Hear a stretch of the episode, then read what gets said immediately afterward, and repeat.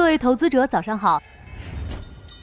您正在收听的是长乐全球通早间资讯播客节目《长乐早知道》。今天和大家聊聊董宇辉遭到的背刺。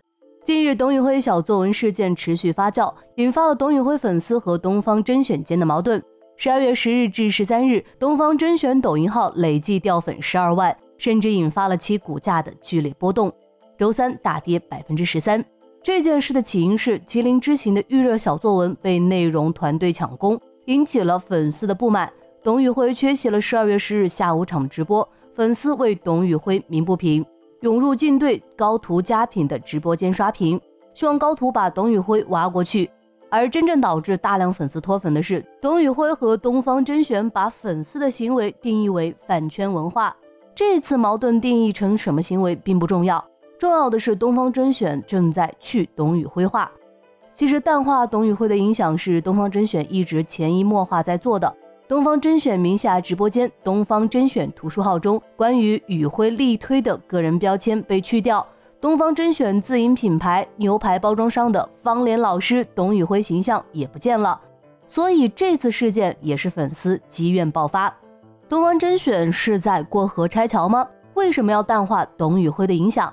事实上，这是一种正常的商业行为。一家公司与某个人或者某家公司深度绑定，从长远来看，对公司自身发展并不总是有好处。微软曾经也因为只有英特尔一家供应商被拿捏了七寸，所以东方甄选的动作不难理解。董宇辉凭借个人魅力强势出圈。自2022年4月，董宇辉开始直播后，东方甄选股价从四港元以下，最高一路上涨到七十五港元附近。股价的上涨不能全归功于他，但不可否定他的贡献。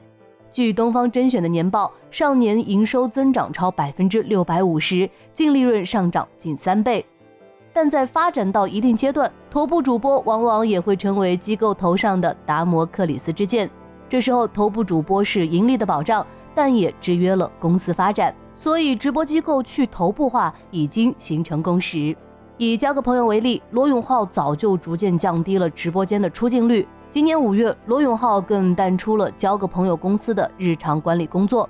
但交个朋友目前发展的人不错，目前拥有七十多个主播，十多个垂类账号，直播间也超过了十五个，过渡平缓，成功的实现了去头部化。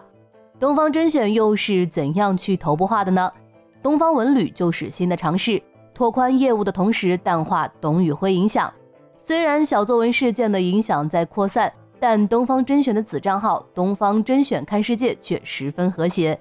该账号上线了全新的带货引流模式，在直播间中，分布在各地各景区的主播轮流开播，为观众推销展示文旅项目，容易调动粉丝积极性，营造轻松惬意的氛围。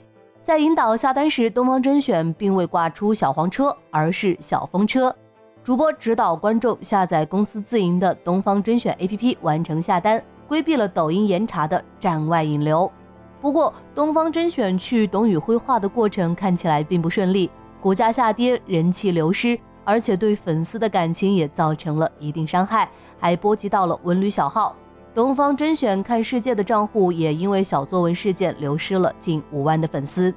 从这次因为去头部化引发的事件看。赢家并不在东方甄选和董宇辉之间，反而是高途佳品接住了这泼天的富贵，两天涨粉二十八万。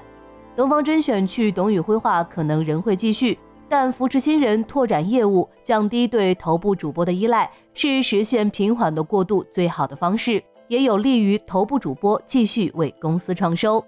现阶段，如果东方甄选失去董宇辉，很可能会打击投资者的投资热情。想了解更多新鲜资讯，与牛人探讨投资干货，现在就点击节目 show notes 中的链接，进入掌乐全球通 app。